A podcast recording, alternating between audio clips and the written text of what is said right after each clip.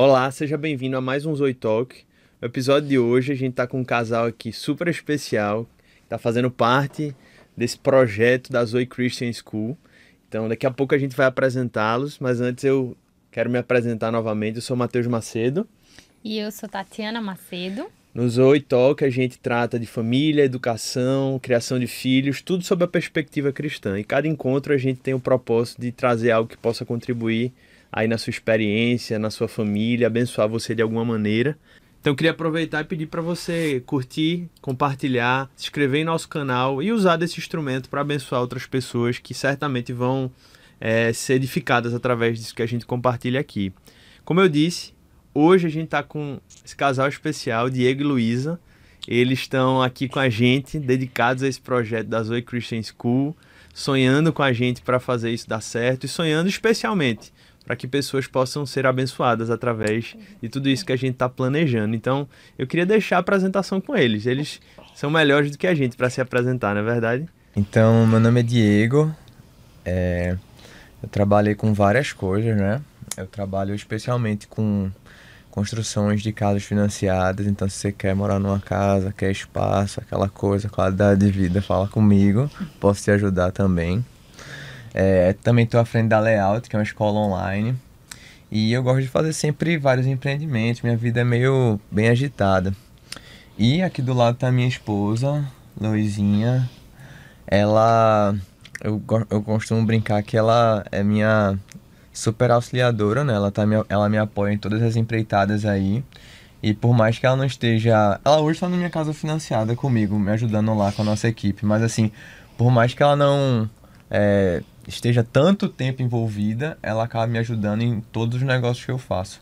Sempre que eu tenho alguma dúvida, ou sempre que eu quero começar alguma coisa, sempre é ela que eu vou perguntar, buscar opinião e também botar meu, meus ombros, né? Tipo, chorar tal, essas coisas, essas dificuldades que a gente encontra, né? E é isso, apresenta Luísa, o que é que tu faz? Eu sou Ana Luísa, a gente é casado há sete anos. anos. Estamos nove anos juntos. Isso. Rapaz, passa e... rápido, hein? Não é, é. loucura. E eu sou formada em pedagogia. É, faz cinco anos que eu me formei em pedagogia. Mas desde que Guilherme nasceu, antes eu trabalhava na escola da mãe dele, da família dele, né, na Layout. E desde que Guilherme nasceu, minha profissão principal agora é ser mãe de Guilherme. E eu administro lá da gente né? Isso. Agora que ele voltou pra escola, a gente tá. Eu tô mais ajudando o Diego de vez em quando, né? Mas mesmo assim. Isso. É uma, o Diego, Guilherme volta a escola. É aquela tá coisa, lá, né? A mãe na pandemia. A gente vê que é um, é um, outro nível de comprometimento, né? Porque tinha a mãe normal, a mãe que trabalhava. E, e, ajudava com o filho, né? Os dois, enfim. E agora tem a mãe na pandemia, que é, velho. Dá conta de tudo. Ferrou, tipo. Exato. Vamos falar um pouquinho de como é que a gente se conhece, como é que nossas histórias se cruzam, né? Porque eu acho que cada um aqui, a gente já tem uma história prévia bem, bem antiga, né? Uhum. Vou começar por mim e por Diego. Né? Eu conheço... É onde tem mais história. Apesar de mais velho ser o Itati, a é. história, sim, né? Mas sim. a gente pode começar por você. Eu, eu conheço Diego desde 8 anos de idade, né? A gente estuda junto, estudou junto durante muito tempo. Eu queria que chorasse, eu já, já choro. Aí ia chegar o momento. Ou seja, 20 anos, 20 anos de, de amizade. É e a gente tá desde oito anos, é, estudamos juntos aí até, acredito que, oitava série. Uhum. Até, ou seja, 14 anos, estamos juntos, literalmente Isso. na mesma sala. E depois a gente seguiu outros rumos, foram pra, fomos para outros colégios, mas a amizade continuou. Foram para acampamentos. É, continuamos a amizade é, do mesmo jeito e até hoje é assim, né? Até uhum. hoje a gente continua até nesse hoje contato, ele diz, nessa conversa. Com Mateus hoje, né, pois é. é. E Matheus é nosso advogado também, é, importante falar, advogado da minha casa financiada. Então Luísa e Tati se apresentem e, e compartilhem aí. Quer dizer, acho que Diego vai querer falar, né? Dessa Isso. Não, com certeza, comece falando. O primeiro ponto é que elas são primas. Elas são muito parecidas, se você olhar assim, são. E elas têm uma sintonia muito grande. Elas. Tipo hoje, elas não, nem combinaram e vieram com é, vestidos estampados, elas sempre se cruzam aí corretamente. Então, Diego gosta muito de dar ênfase a isso, né? Nós, de fato, somos primas de terceiro grau, na verdade, né, Lu? Mas como eu acho que Diego sempre teve essa vontade de ser da mesma família de Ser Mateus, irmão. ele Isso é uma na- colado. é, é, realmente, eu gosto tanto da avó de Matheus que, tipo, eu queria ter sido adotado por ela, entendeu?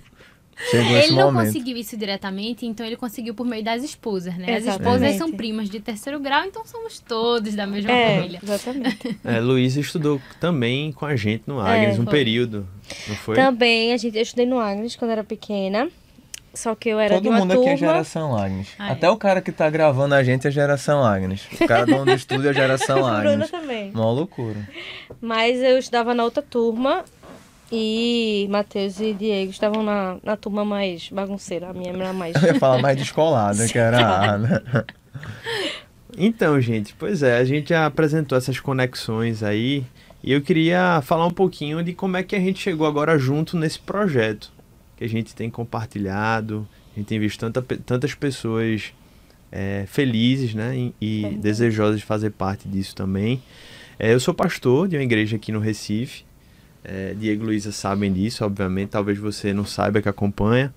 E em razão dessa vocação, a gente sempre tem entendido a importância de que as as novas gerações sejam formadas em todas as áreas da vida sob a perspectiva cristã. Nós entendemos que esse é um, um chamado que a Bíblia nos traz e em toda a história da igreja as escolas estiveram muito associadas às igrejas, igrejas, escolas. E eu compartilhava isso com o Diego já há algum tempo. Em momentos a gente falava assim por cima. Eu não sei aonde, tu pode me lembrar, Matheus chegou, do nada ele foi falar pra mim que ia abrir uma igreja em Boa Viagem. Eu hoje, Luiz, a gente não faz parte da nova vida, a gente faz parte da primeira igreja é, de Pernambuco, de Recife, né, PIPR. E aí, eu não sei porquê, mas Matheus falava assim pra mim, ó, vou ver um hotel aí pra abrir uma igreja. E eu também que, dizia que ia, eu também não sei muito bem porquê, porque eu sou uma pessoa meio ocupada, eu normalmente, qualquer coisa que me chame pra fazer, eu digo que não. Mas Matheus queria que eu fosse no hotel, eu ia também pra ver o hotel. Tu lembra? Pô, como foi isso aí, essa história Não, de eu começar tava, por eu tava sempre caminho? olhando, assim, o hotel era uma opção porque hoje é uma- um, um local mais fácil de você alugar, de você ter uma estrutura já para funcionar. E a gente sempre tava nesse caminho de alugar um hotel para começar os encontros da igreja. E a gente tava sempre visitando algumas e eu sempre contava com algumas pessoas que eu sei que poderiam contribuir de alguma maneira, alguns irmãos da igreja, a gente levava lá, eu via. E Diego, como meu amigo, eu dizia, vamos lá também, eu quero ouvir tuas impressões e tal. E foi quando a gente foi é, em um deles, né, em um dos hotéis, e eu apresentei para Diego. Isso. A gente gostou muito do Hudson, que é um hotel lá em Boa Viagem. A gente viu que tem uma área muito boa para estacionar e tal. E ficou praticamente tudo certo. Apalavrado com a mulher. Acho que o Matheus redigiu até minuta de contrato. Isso. Não foi? A gente e tava aí... já com tudo encaminhado para agora, nesse ano, no meio do ano aí, começar os encontros. Isso. Aí eu lembro que teve um dia aí eu cheguei assim, Matheus, ó, vou transferir aqui um dinheiro pra tua conta. Ele, Mas por quê? Eu disse pro negócio da, do- da igreja, pra quando começar, tu já ter pelo menos o primeiro aluguel aí. Ele disse, mas eu não fechei ainda não. Mas eu disse, não, eu vou mandar, porque se eu não mandar, eu vou gastar.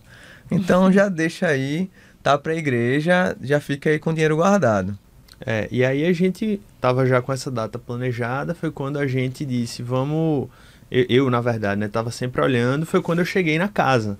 Né, uma casa numa área em Boa Viagem, onde vai ser a escola. E a gente chegou lá, olhando né, nessa perspectiva da igreja, e a gente chegando lá tomou conhecimento que nessa escola funcionava, é, na verdade, nessa casa funcionava uma escola que fechou nesse período de pandemia. Quando eu ouvi essa informação, logo me veio uma, Um uma insight, ideia, né? um insight, uma, um sentimento, né? Uma vez que esse projeto da escola ele sempre estava no nosso radar, a gente sempre conversava, a gente sempre orava, inclusive no projeto de plantação da igreja estava lá o nosso projeto, nosso plano de apoiar uma escola confessional, entendendo que isso era um meio da gente contribuir também como igreja naquilo que a gente entende que Deus está fazendo e quer fazer no mundo. E aí foi a partir daí que eu comecei a conversar com algumas pessoas, disse, olha, como eu sempre gosto de fazer, eu gosto de ter pessoas com quem eu posso conversar, compartilhar, pedir oração. E uma delas, mais uma vez, foi Diego. Eu disse, olha, Diego, aqui era uma escola, né? Queria compartilhar contigo desse desejo que ele já sabia antes, na verdade, mas relembrar. Inclusive me veio essa lembrança da escola e né, vai que a gente, Deus faz alguma coisa nesse meio. Foi quando, logo que eu falei para Diego, ele me voltou, né? Com algumas coisas aí. Compartilha aí, Diego. Então, o Matheus veio com a ideia de a gente abrir uma escola E foi engraçado porque a gente já tinha passado um tempo procurando, né? É, como iria começar até a igreja. A gente foi em vários locais e parecia que o negócio não andava. A gente ia, voltava, a pandemia fechava tudo. E quando o Mateus trouxe a, a questão da escola, a gente começou a ver a mão de Deus e ver como as coisas começaram a fluir bem bacana e bem rápido. É, uma coisa aí que foi que eu acho sempre bem interessante de comentar é que quando eu busco pelo menos começar algum tipo de empreendimento, qualquer coisa na minha vida, né? Antes de olhar a ideia em si, a proposta que é ter uma escola cristã clássica que o pessoal observando faz, pô, legal. É, eu sempre penso nas pessoas que vão estar junto e que vão estar à frente. Então, por mais que possa ter sido uma, uma decisão assim até meio rápida, para mim nunca foi porque eu já conhecia Mateus e Tati há muitos anos. Eu sempre brincava para Mateus e falava até para meus pais, para Luísa, para todo mundo, eu dizia: "Bicho, Mateus é advogado, beleza, mas ele na essência dele não é advogado. Ele é um cara que é pastor, ele é um cara feito para cuidar de pessoas e tem muita vocação e muito chamado nisso. Desde as primeiras vezes que a gente viu Mateus pregar, mas assim, eu sempre olhava pro Matheus e meu irmão, ele é muito bom, pô. Tipo, ele é bom no que ele faz. E tem um ponto que é muito legal de Mateus, que ele desenvolveu esse, essa vocação, não só na, na pregação, porque às vezes o pessoal julga um pastor pelo fato de ele estar no púlpito, né? Ah, o pastor é bom ou não pelo fato de como ele se expõe a palavra. Não, mas não é isso o ponto. A, a, grande vocação que eu vejo no pastor, e principalmente em Mateus e em todos os outros, teu pai também é muito bom nisso, é o fato de você conseguir perceber as pessoas na igreja e se relacionar muito bem com todas elas e fazer com que todas elas se sintam parte daquele meio. E, tipo, ele desenvolveu isso que ele não tinha, olhando assim como amigo desde sempre. Então eu sempre tive essa profunda admiração e eu sempre pensei, pô, acho que se eu fizer alguma coisa com o Mateus vai dar certo. Eu sempre fiquei instigando nisso nele, tentando buscar algum caminho, mas nunca tinha aparecido uma oportunidade. Quando chegou essa questão da escola, eu fiz, pronto. É aí, é agora.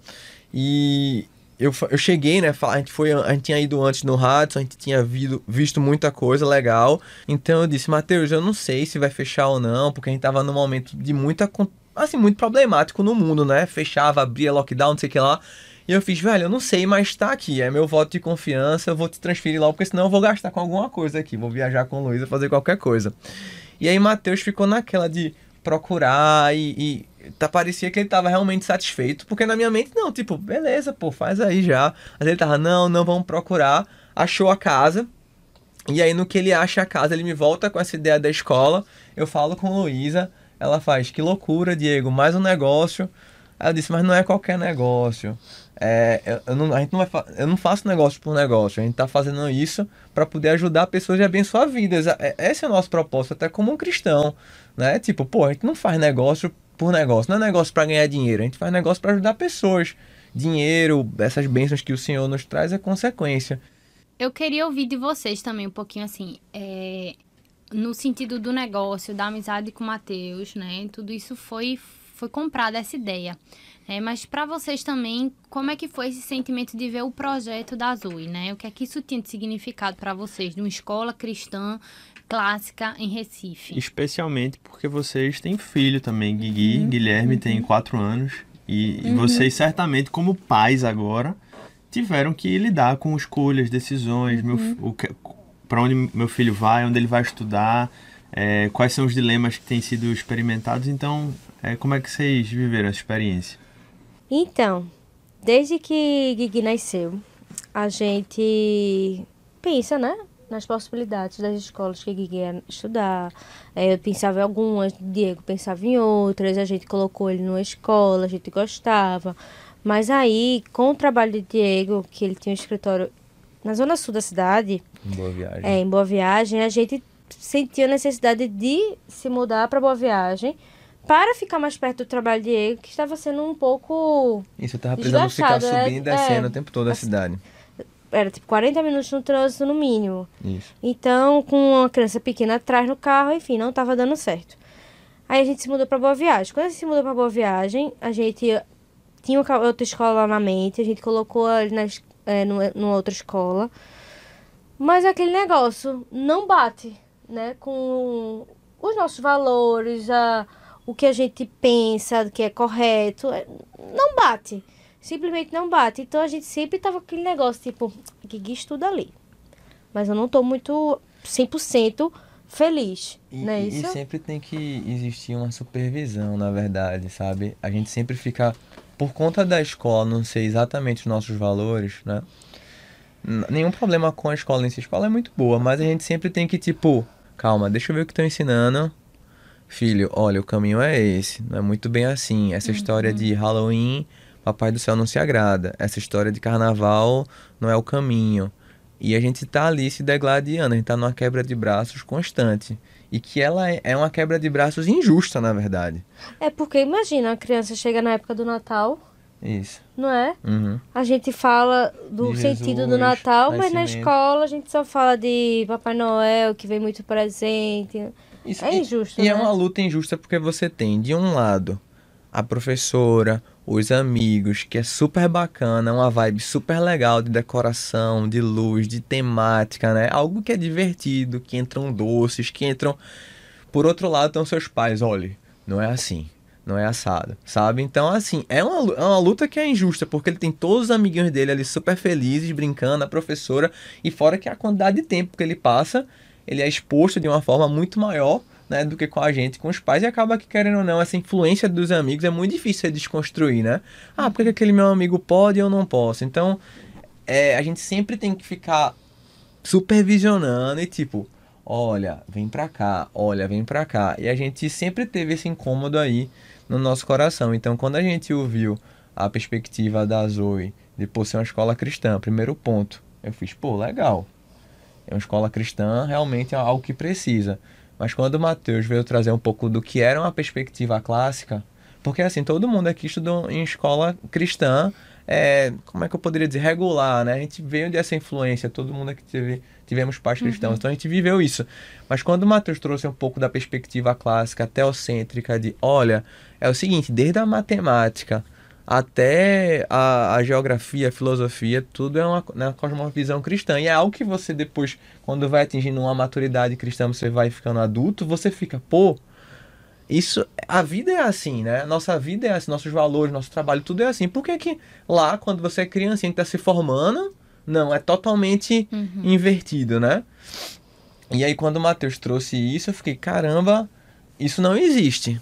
Eu até fiquei surpreso porque ele falou, não, tem uma escola no Rio, tem uma escola não sei aonde que é assim. Que lá aí a gente fez, pô, que massa, né? Mas aqui onde a gente tá, na nossa realidade, pelo menos não tem. E aí foi da onde a gente fez, pô, vamos fazer parte, vamos ajudar de alguma forma, trazer um pouco da nossa experiência aí profissional pra estar tá somando aí com o Matheus. Amém, gente. O que é que vocês esperam, assim, falando como pais, assim, de maneira bem prática? Quando vocês falam, ah, eu vejo agora uma escola cristã e agora introduzindo esse conceito do conceito clássico, escola clássica.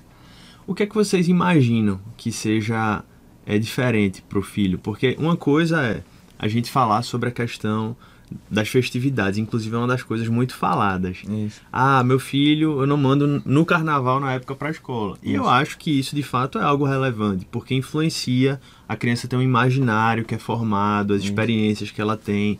Então nós entendemos que isso realmente precisa ser de algum modo trabalhado, Uhum. modificado e até aquilo que não convém ser é, é, Retirado. é retirado, eliminado da escola, porque de fato não tem a ver com a visão, os conceitos bíblicos. Mas mais do que isso, a escola clássica ela propõe essas mudanças nas bases e você formar pessoas que vão desde a maneira como elas aprendem, a própria metodologia, até o próprio conteúdo ele é influenciado de maneira diferente. A gente que estudou em escolas é, cristãs, a gente sabe que uma das propostas que as que escolas assim têm é ter um culto, por exemplo, né? E, é, e são coisas muito boas.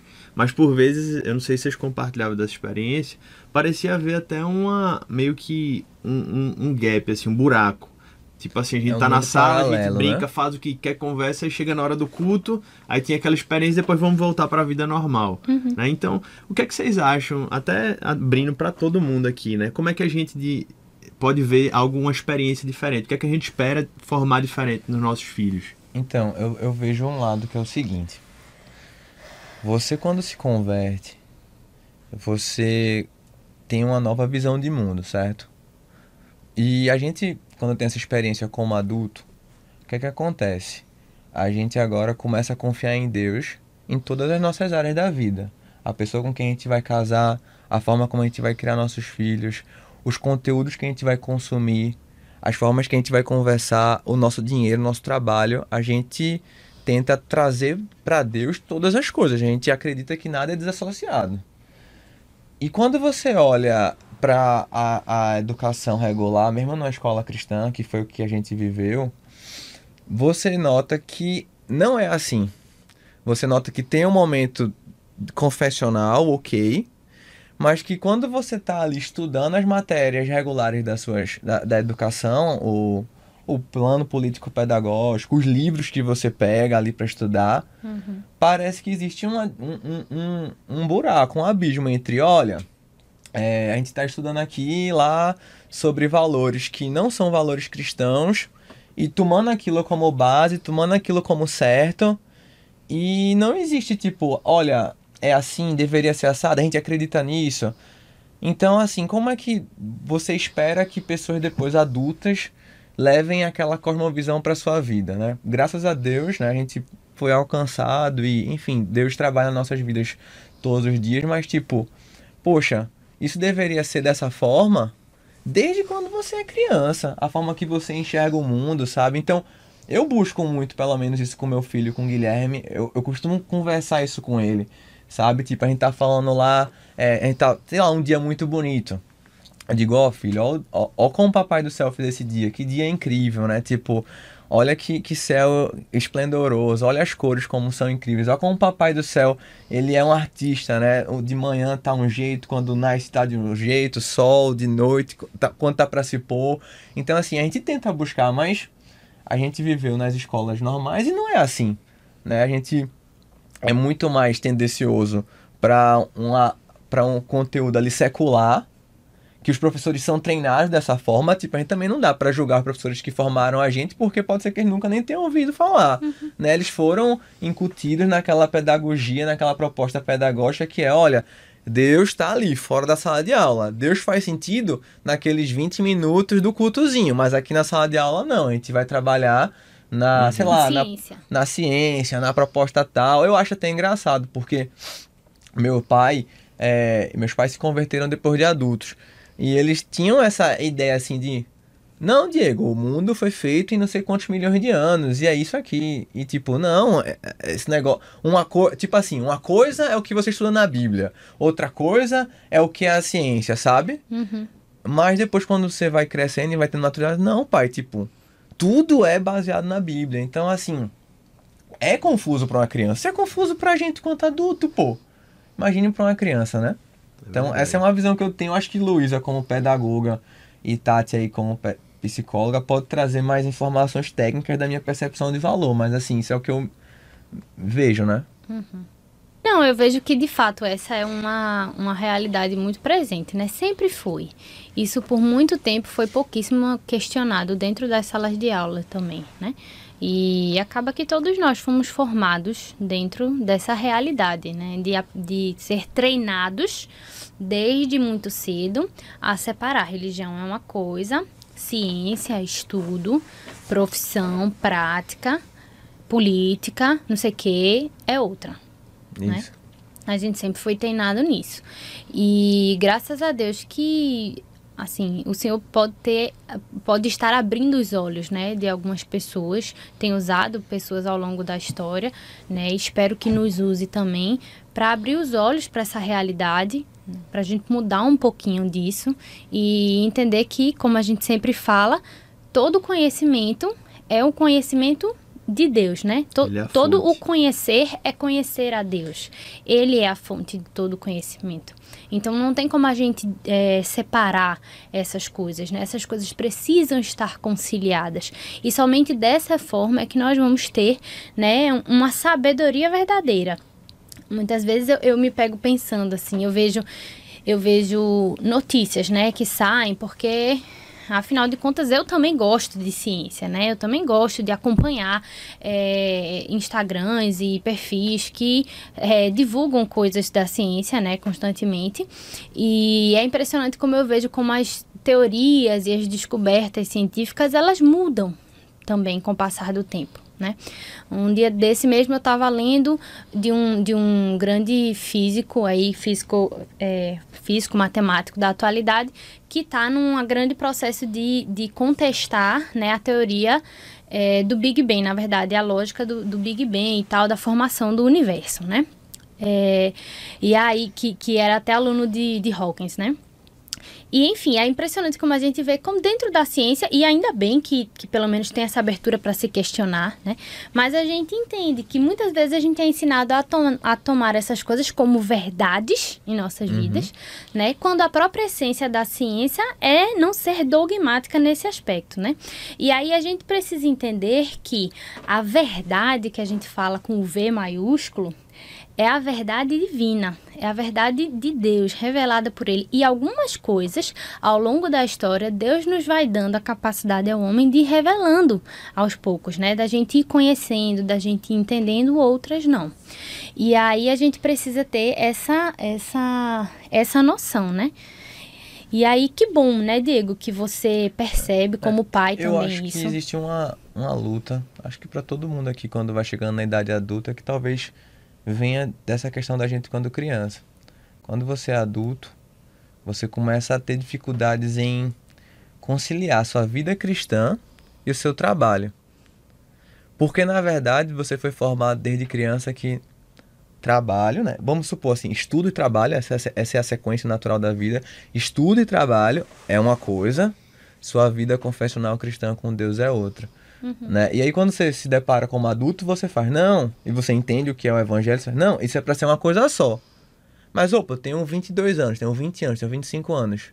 Eu tenho uma bagagem de 20 anos para trás que foi tudo separado. Uhum. E aí você começa a ficar na, em, em vários conflitos de, sei lá, é, poderia falar de dízimo, mas de qualquer outra coisa, tipo, dos valores de como você atua, de como você trabalha. Porque na sua mente você foi formado de maneira separada. Uma coisa é a igreja, é o domingo que tu vai lá e aprende que quem formou céu e a terra foi Deus em sete dias, e na escola não, que aquilo ali é mentira e que na verdade é outra coisa. Então são valores que você, às vezes, agora a gente como pai se questiona, porque a gente fica preocupado com o nosso filho, mas a gente tem que entender que, poxa, o que é que eu quero para ele? Eu quero que ele passe por isso, a mesma coisa que eu passei, uhum. ou a gente quer que ele passe por ele agora de uma forma diferente, entendendo que tudo foi uma concepção divina? Pois é, enquanto tu falava isso, eu me fiquei pensando aqui, uma coisa que talvez seja um, seja um questionamento de alguns pais. Por exemplo, dizer, ora, mas parece que vocês estão, entre aspas, tentando inventar a roda. Vocês mesmos, a gente que fala que foi formado e criado é nesse modelo, nessa perspectiva que a gente está, de algum modo, criticando. Uhum. É, e aí eu fiquei pensando comigo mesmo, né? Será que, de fato, isso que a gente fala aqui tem relevância? E eu acho que a prova disso, em primeiro lugar, é o que Diego mesmo estava trazendo. São as contradições e as inquietações que a gente carrega de não conseguir ter essa clareza de como conectar ou como, de algum modo, relacionar minha fé com o meu trabalho, como entender que as coisas que eu descubro no mundo são de fato moldados e influenciados por Deus. Parece que em muitos casos isso é até de, de algum modo incômodo para algumas pessoas, quando na verdade é, essa perspectiva cristã que a gente está propondo, ela deveria trazer uma grande alegria de eu conhecer, de eu buscar, de eu me informar, de eu de fato procurar conhecer, porque eu sei que o conhecimento é conhecimento de Deus. E na verdade, se a gente aprofundar até esse pensamento, a gente entende que quem modificou de algum modo foram as poucas gerações que vieram antes de nós, porque é o que a gente sempre tem explicado aqui. O mundo, de um modo geral, durante séculos, séculos e séculos, foi formado, educado por meio da pedagogia clássica. Uhum. E na verdade foi com as bases da pedagogia moderna, onde nesse novo discurso de Deus ele está excluído, que passou-se a desenvolver uma metodologia que foi muito modificada nesse novo contexto.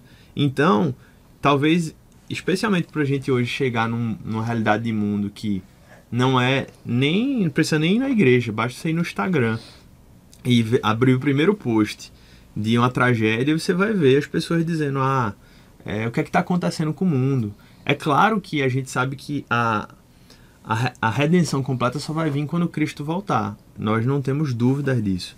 Mas nós cremos, enquanto cristãos, que enquanto nós estamos nesse mundo, nós temos que fazer o possível, tudo aquilo que está ao nosso alcance, para que a gente possa viver, fazer e, e viver de acordo com a vontade de Deus. Uhum. Então eu creio que esse meio, esse método, essa perspectiva, essa proposta da escola, da Zoe, que também não é novidade, a gente não está criando, muitas outras escolas já vivem hoje isso hoje no mundo e, e herdam isso de muitas coisas, experiências do passado, tem esse objetivo de abençoar as crianças, de abençoar especialmente a posteridade, é, as gerações que virão, para que elas possam viver coisas diferentes das quais que a gente viveu, não de maneira perfeita, porque isso só vai acontecer na eternidade, mas cada vez mais a gente caminhando para o alvo que é Cristo Jesus. É. é. importante destacar né, essa diferença entre uma, uma educação cristã e a educação cristã clássica que a gente está propondo. Né?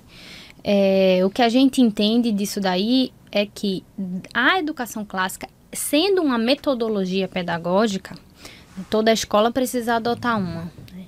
E quando você muitas vezes é uma escola cristã que está ali tentando viver esses valores, né? É uma escola confessional, está tentando viver isso. Muitas vezes você lida com vários conflitos nessa prática pedagógica por conta dessa outra corrente que vem. Exato. Então, assim, os próprios professores, a própria escola lida com esse mesmo conflito que os alunos têm, né? Que tem que passar e que a gente leva isso para o resto da vida. E na pedagogia clássica, na proposta da metodologia clássica, é a única que nós conhecemos, que nós entendemos, enxergamos como uma proposta que dá essa abertura de ser teocêntrica, que tem essa visão, essa cosmovisão que aceita, né, a verdade sendo como verdade de Deus. Então, por isso que para a gente é, é importante dizer não apenas que somos uma escola cristã, mas somos uma escola cristã clássica. Isso quer dizer que com uma metodologia né, que, tem, que tem sua aplicação de séculos, que, que tem os seus usos, que tem su, sua didática, mas que ela admite Deus no centro de todas as coisas, né? Ela nos oportuniza isso. Eu acho que os pais, eles não podem tratar com ingenuidade na verdade, os conteúdos que são propostos em sala de aula para os seus filhos. Às vezes você olha assim lá, Guilherme com 3, 4 anos, ah, é besteirinha, ele tá ali só pintando e tal, aprendendo a, a, as letras, né? Uhum. Mas assim, é feito. Tati até falou, certa vez ela fez, Diego, não existe uma educação neutra. Sempre a educação ela está sendo tendenciosa para alguma coisa. Se existe uma educação, por exemplo, a clássica, que é uma educação teocêntrica, a outra educação é educação, sei lá, é, que coloca o homem no centro das coisas. Como é que eu posso falar isso, Matheus?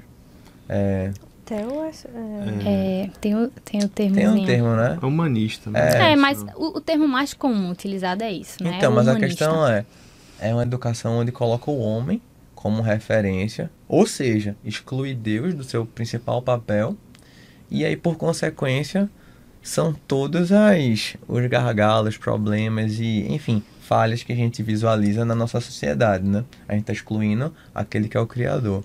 Então, assim, acho que os pais precisam prestar atenção nisso, mesmo quando muito jovens, porque estão sendo influenciados e estão sendo influenciados para o mal. Na verdade, é nem para o mal, para distante de Deus. Né? Poderia, eu acho que eu poderia colocar dessa forma. Então, antes da gente concluir, eu queria que Diego e Luísa falassem um pouco né, da contribuição que eles têm dado e vão dar à Zoe, todo esse projeto, em todo esse caminho que a gente está trilhando. Legal, então, é, como a gente tem uma certa experiência pelo nosso trabalho, né, nosso background aí com infoprodutos, mercado online, é, a gente fica, pelo menos, tá liderando, tá buscando, tá à frente aí dessa dessa transmissão de conteúdo. Então, assim, Matheus e Tati estão à frente da parte pedagógica, estão fazendo o projeto político pedagógico, vão estar tá lá também. Matheus, meu sonho é que ele seja o nosso capelão. Né? Eu já disse a ele, irmão, tu é o capelão, pô, arranja outro diretor, tu é o nosso capelão. É, Luísa também é, junto aqui comigo na parte da pedagogia, ela que é entre nós é a nossa pedagoga, né? a gente tem essa missão de estar tá ajudando a criar essa estrutura para poder esse conteúdo chegar à galera que está aí em casa, né? Buscando trazer com o Bruno aí as pautas, buscar... Ela não vai ser só uma escola para criança, ela vai Isso. ser uma escola de pais também, né? Exato. Esse, é, esse é o... Um prestar esse suporte Isso, prestar aos esse suporte pais, aos pais. A as pessoas que estiverem interessadas nesse a assunto. A comunidade como um todo. Eu notei que quando a gente começou agora, várias pessoas que não são só de Recife começaram Sim. a nos seguir. Uhum. E assim, eu não vejo nenhum problema nisso, porque a proposta da educação clássica, isso é uma coisa muito bacana, não é só a escola para criança. É a escola para os pais educarem as crianças. E vai além do espaço da escola isso, em si, né? Exato. Né? Então, assim, como a gente tem uma certa experiência nisso, e, tipo, graças a Deus por isso, que chegou no momento certo, a gente tem alguns anos aí já trabalhando com infoprodutos, com escola online. Fico muito feliz de estar aqui porque a gente pode trazer um pouco dessa expertise para pegar esse conteúdo que a gente está desenvolvendo na Zoe e poder impactar vários pais e várias famílias no Brasil. Então, Luísa está um pouco caladinha aí, mas ela sempre está assim, sempre tá comigo, sempre fala, oh, vamos fazer isso, não sei o que. E ela tem algumas ponderações que eu acho muito relevantes dentro do nosso negócio. Assim, dentro da perspectiva do negócio, que às vezes eu fico até meio surpreso quando ela traz para mim, uhum. que eu acho muito bacana. E a gente a nossa missão é essa, poder pegar esse conteúdo e fazer com que ele chegue até você de alguma forma. É, inclusive, acho que aproveitando esse gancho, a gente planeja, sonha e deseja também alcançar realmente além dos espaços físicos, chegar nos pais com materiais, com treinamentos. Então, uma vez que a gente está vivendo essa nova experiência, algo pelo menos novo para o nosso é, é, país, né, o nosso Brasil, a gente entende que nós temos até um dever, uma responsabilidade de podermos nos colocar à disposição para, com treinamentos, com conteúdo, com materiais, poder ajudar pais que, por exemplo, não vão ter uma escola clássica cristã clássica ao seu redor, ou de repente, mesmo tendo perto, não vão ter condições de colocar numa escola, porque a escola tem os seus custos, é, e existem várias no país, mas enfim, então existe uma, uma responsabilidade que nós entendemos e que nós queremos assumir esse papel e o online, as redes, a internet vai ser certamente um desses instrumentos para que a gente possa chegar e abençoar essas outras famílias e, e pessoas que estão espalhadas aí pelo nosso país. Amém. Isso. Então é isso, gente. Eu queria é, concluir, mas eu vou concluir hoje também de uma maneira diferente. Eu vou concluir com a frase de Diego, que ele escreveu. Olha. E que eu acho que Sendo ajuda citado. muito, né? A, a transparecer um pouco do que ele acredita, mas que também acredito eu ser um sentimento de muitos pais é quando ele disse assim: Eu não estou em busca de uma escola que venha para realizar uma quebra de braço ideológica. Nós sabemos o que é certo e o que é errado. Nós sabemos quem é o Criador, e olhando sob essa ótica, sempre sonhamos em ter a escola como uma auxiliadora na formação que realizamos em nossas casas e não uma confrontadora. É assim que nós desejamos ser, é para esse propósito que nós esperamos poder contribuir de alguma maneira então, muito obrigado, gente, pela participação de vocês aqui Foi hoje. Foi ótimo, gente, receber Deus quiser, vocês. terão muitos outros. Show de bola. Fazer uma camisa com essa frase. então, que Deus abençoe a todos. Obrigada pelo convite, gente. Foi ótimo. Então, mais uma vez, obrigado, gente. Deus abençoe vocês e que a gente possa estar junto aí, cumprindo essa Amém. missão para a glória de Deus. Amém? Amém? Amém. E que o amor de Deus, que a graça maravilhosa do Senhor Jesus e as consolações do Espírito Santo recaiam sobre todos nós até o próximo Zoe Talk.